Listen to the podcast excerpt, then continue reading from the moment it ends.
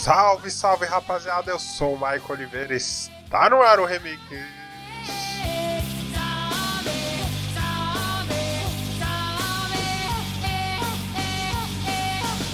Muito bem, estamos de volta aqui. Um é o Remix, você sabe, toda terça-feira você tem um compromisso aqui no Papo de Calçada. Hoje vamos falar sobre política, é um tema que eu já queria ter abordado há algum tempo, que é o nosso comportamento perante a democracia, o nosso comportamento perante ao sistema que nos rege. Democraticamente falando, somos um país jovem. Nossa Constituição é de 1988, completará 30 anos no dia 5 de outubro. Um ano mais tarde, em 89, fomos eleger o primeiro presidente por voto direto depois do regime militar. Portanto, querendo ou não, concordando ou não, é natural engatinharmos em diversos assuntos. A nossa participação na forma de conduzir um país é um deles. Se você for ver, nunca antes na história foi tão discutido política no cotidiano. Por que nunca antes? Para responder essa questão, um exercício do passado é necessário. Durante o regime militar, as pessoas determinavam o que deveria ser feito, os comandantes. Quando voltamos a. Então não tinha muito espaço para você questionar as coisas como você acreditava que deveriam ser. Era assim e pronto. Quando voltamos à democracia nós, e decidimos pelo presidencialismo, o modelo que nos rege até hoje, tínhamos graves problemas a serem resolvidos, como inflação, ou ao menos atenuados. Pois bem, o plano real vingou, a economia conseguiu se reestruturar, a globalização virou uma realidade e dos anos 2000 para cá o Brasil, apesar de ter as suas doenças sociais, políticas e econômicas, experimentou tempos de crescimento, muito mais pela economia mundial do que pelos esforços internos. É, itens como poder de compra da população, valorização do real, superávit, inflação era coisa do passado. 2000, nos anos 2000, realmente o barco ou o navio navegou por mares tranquilos, o que permitiu a população a prestar atenção em outras ações do governo. Se você fizer um paralelo com a nossa vida, nosso cotidiano, se eu sou uma pessoa que financeiramente estou apertado, a minha preocupação, as minhas prioridades são a minha subsistência, são a, é a minha alimentação, é a higiene, é as contas que eu tenho que pagar, mas conforme eu for evoluindo financeiramente, eu posso arriscar em outros campos. Eu posso comprar uma roupa melhor, eu posso pagar um curso, eu posso fazer um idioma, esse tipo de coisa. Você você vai expandindo o seu foco, a sua visão. E o mesmo vale para a vida em relação à política. Conforme esses itens vão sendo resolvidos e você, como participante, você vê esses itens sendo resolvidos, você direciona sua atenção à própria mídia, a própria forma como a informação chega a você, ela vai te direcionando a outras situações que acontecem no governo. Apesar disso, lá em 2005, é, ainda no auge do escândalo conhecido como mensalão, não houve uma grande participação popular, na verdade não houve, a indignação ela não abriu a porta de casa, a população ainda tinha um determinado comportamento de nos anos 90 ali que eu comentei. Agora, e a internet não era como é hoje, apesar de existirem vozes contrárias desde aquela época, sempre existem vozes contrárias para tudo. Voltamos a 2013 em São Paulo, mais que algumas pessoas não lembrem ou tentem de repente distorcer os fatos, eh, houve o protesto ali pelo aumento da passagem da Prefeitura de São Paulo. O protesto ele não começou tão grande, tão nacional, ele começou localizado em várias cidades. Em um determinado dia, uma quinta-feira, houve enfrentamento da polícia com os manifestantes os manifestantes estavam publicando nas redes sociais que os protestos estavam pacíficos e ainda assim eles foram agredidos pela polícia. E como eu disse, a internet está aí, é, eles puderam comprovar que a população foi às ruas pelo direito de protestar. Não se pode ser preso por pressuposição, não estamos em Minority Report, você vai usar o vinagre para X ou Y. Também não tem explicação a polícia quebrar os vidros da sua viatura. Ou a explicação é incriminar a população, não é? E como eu falei aqui, a, a mídia ela deturpou os fatos. Ela não levou a informação como de fato aconteceu e com um boom na internet ela se obrigou a pedir desculpas. Então podemos dizer aí que uma barreira foi rompida, como muitos diziam na época. O gigante acordou no auge do protesto. Você lembra bem? As bandeiras eram restringidas, a mensagem que se passava ali é: o Brasil é meu, é seu, é nosso. É óbvio, nem tudo, não, não existe nada que nesse sentido que para sempre, acabou esfriando uh, toda essa questão. E no horário eleitoral de 2014, os partidos aproveitaram, exibiam imagens dos protestos como se eles fossem os responsáveis. Mas, como eu falei, um passo histórico foi dado. A população ela viria mais tarde a tornar algo normal vamos dizer assim, sair às ruas para protestar. Voltamos aos dias atuais. A situação ela está muito polarizada, porque dentro desse amadurecimento inevitável de tudo, eu considero 2013 um nascedouro e hoje, hoje estamos vivendo a adolescência. Por que eu digo isso? Porque na adolescência, na adolescência os hormônios afloram a rebeldia.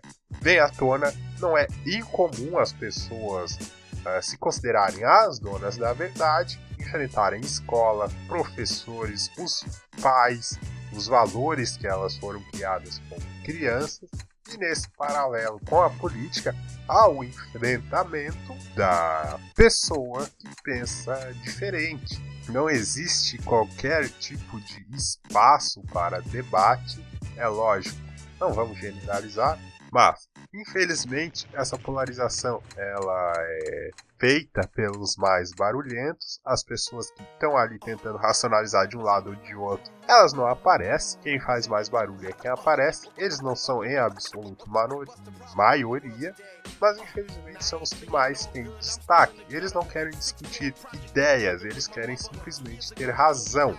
E nessa vontade de ter razão, se você não concorda com eles, logo é rotulado pelos estereótipos que eles criam. Se você, por exemplo, afirma que quer que o Lula continue preso, concorda com o armamento da população, só você não consegue nem terminar a frase e já é rotulado de fascista, de bolsominion, de coxinha e tantas outras coisas. O inverso também é verdadeiro. Se você comenta que é a favor do aborto, liberação ou legalização, melhor dizendo, das drogas, você não consegue nem terminar a sua frase e já vira um esquerdista mortadela que falam e chamam você, falam para você ir morar na Venezuela. O engraçado é que quando alguém é a favor de armar a população a favor do aborto contra a urna eletrônica, essa galera tem simplesmente uma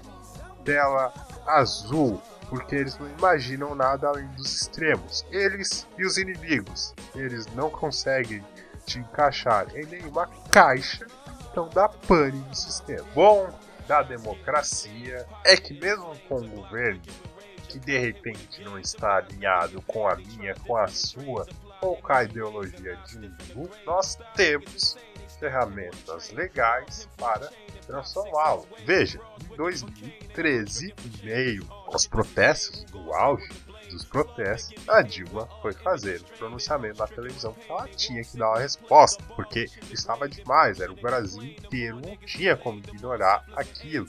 Ela falou em reforma política, decisão da população, era inconstitucional. Teve as propostas do pré-sal na educação de saúde, dinheiro do pré-sal na educação de saúde, o que levou a canetada ali de uma porcentagem menor, mas passou. 2015 teve discurso na TV em meio àqueles protestos maior, milhões de pessoas na rua, recordes sendo quebrados é, houve reconhecimento dos equívocos, é lógico que ela usou outras palavras e colocou uma pessoa lá que dialoga mais com o mercado na economia, que é o Jorge Levi, ações e mais ações, mas já era tarde, o Congresso já estava fechado e o resto é história. Bom, outro, o que, que eu estou querendo dizer com tudo isso? Quando há um protesto de grandes dimensões, isso chega ao governo.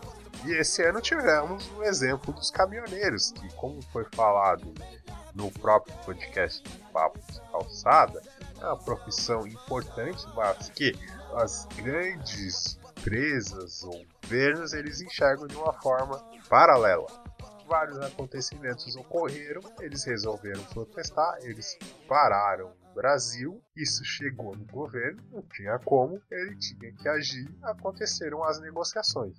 Esse tipo de cenário que eu escrevi, que eu descrevi agora, seria o mais ideal da democracia. É lógico, não tão extremo, mas você pensa A, eu penso B, existe uma pauta, você aprende comigo, eu aprendo contigo, encontramos um denominador comum e a vida segue. É impossível todas as decisões agradarem a mim, impossível todas as decisões agradarem a você.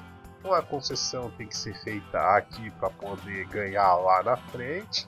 É assim que funciona. Voltando ao exemplo dos protestos, você tem uma situação em que pessoas vão conduzindo o seu país, decisões são tomadas todo dia, algumas mais impactantes, outras não, algumas nos favorecem, outras não. E se um determinado grupo de pessoas se sente prejudicado com determinada decisão, ele tem os meios para manifestar esta indignação. Desses meios é protesto. No exemplo dos caminhoneiros, eles poucos dias que eles resolveram parar, o prejuízo já somava a bilhões. Então, o governo toma uma atitude, um determinado grupo de pessoas não concorda, truca o governo dentro dos meios que existem, e a greve está aí para incomodar mesmo, greve tem que incomodar, deixa o governo em xeque, o governo responde e aí entra a parte da negociação. Será que futuramente nós podemos chegar a um cenário em que os governantes eles entendam a população como uma variável ativa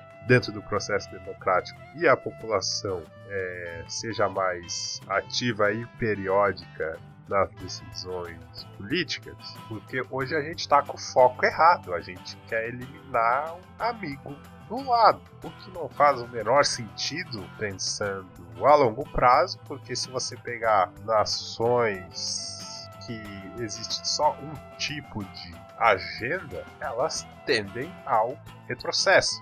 O mais básico de tudo é porque, por exemplo, se eu estou tomando decisão dentro de um grupo de pessoas baseado só no que eu penso, como é que eu vou ter a noção de que elas atingem tudo de uma maneira mais positiva? Eu preciso do contraditório. E não faz o menor sentido hoje em dia as pessoas é defender a eliminação de quem pensa diferente. Quando eu digo a eliminação não é dizimar, longe disso, mas é tentar calar mesmo. Faz menos sentido ainda você ver dois lados, tanto esquerda, tanto direita, condenando o outro lado, falando que o outro lado está errado. Não, a razão está apenas comigo. Uma curiosidade, muitos defendendo, uh, não concordando com intervenção militar, com ditadura e esse tipo de situação, mas nas suas ações querendo calar o quem pensa diferente, o que não faz o menor sentido. É uma contradição na sua essência.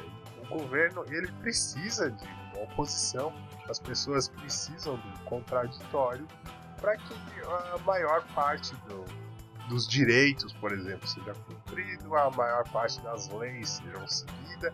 Essa tipo situação falando na escala maior. Afinal, a democracia ela é representativa para isso. Então, a gente vai abrir mão desse tipo de situação, sabe? Isso preocupa um pouco, uh, falando em termos de futuro, porque a impressão que dá é que a população ela tá aos poucos uh, utilizando de todos os meios para que em algum momento haja uma ruptura da forma de da forma de governo como existe hoje. Existe uma desilusão com relação à democracia representativa, isso é verdade, mas a forma como está sendo levada ela é, ela é estranha se você olhar por um determinado ângulo realista barra pessimista, porque no futuro pode ser que dependendo de quem, de representatividade, etc., né? É, número de representantes de um determinado grupo, apenas esse grupo seja ouvido e os opositores sejam cada vez mais calados,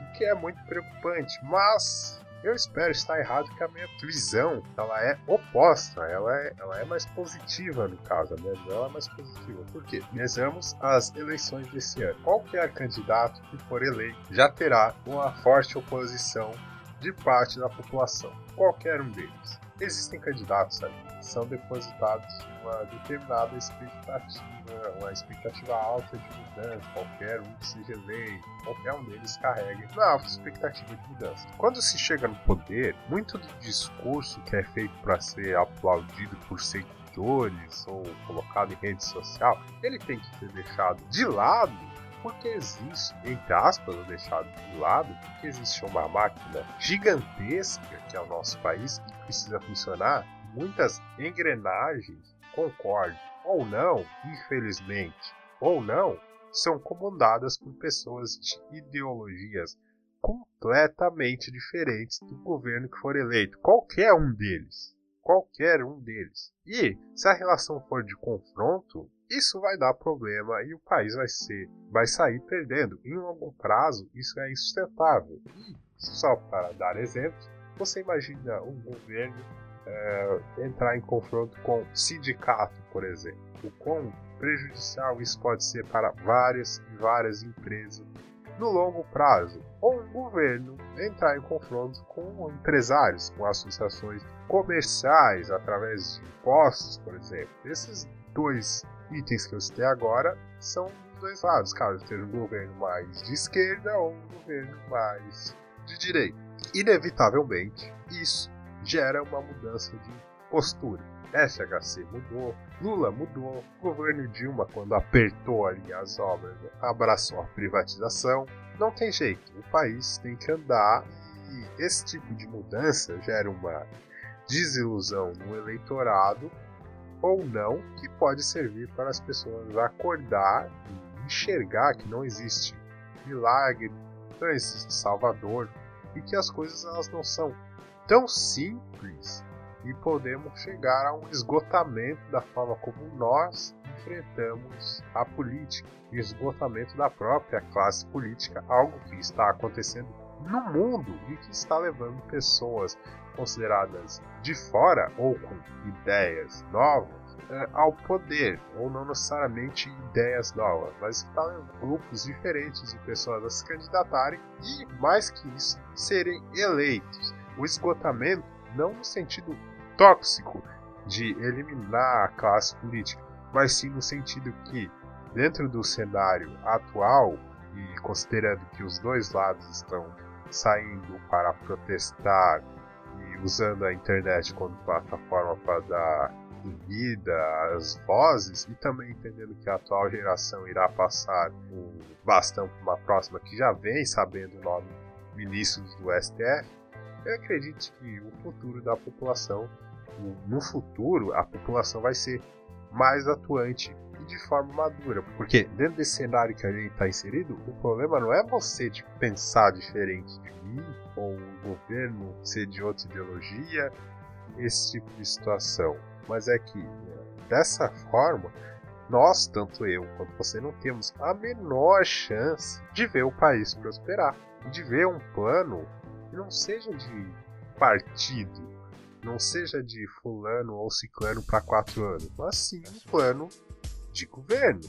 E a classe política, ela é a que mais ganha alimentando todo esse ódio da população, por assim dizer. Essa polarização, porque desvia o foco problema maior e mais óbvio que está à minha frente e à sua frente. Também, para encerrar, Vejamos aí o que acontece em 2018. Uh, eh, essa questão de quem perder uh, desmerecer o outro lado, fazer ridicularizar né, aqueles que o apoiam e afirmar que a razão pertence apenas a um lado e invalidar as pessoas e ideias do outro lado, remete ao adolescente mimado, perdeu o jogo, quer levar a bola para casa ou que quer desligar o videogame e ligando os pontos com o título desse podcast, realmente somos adolescentes. Fica a torcida para que a idade adulta chegue junto com uma maturidade.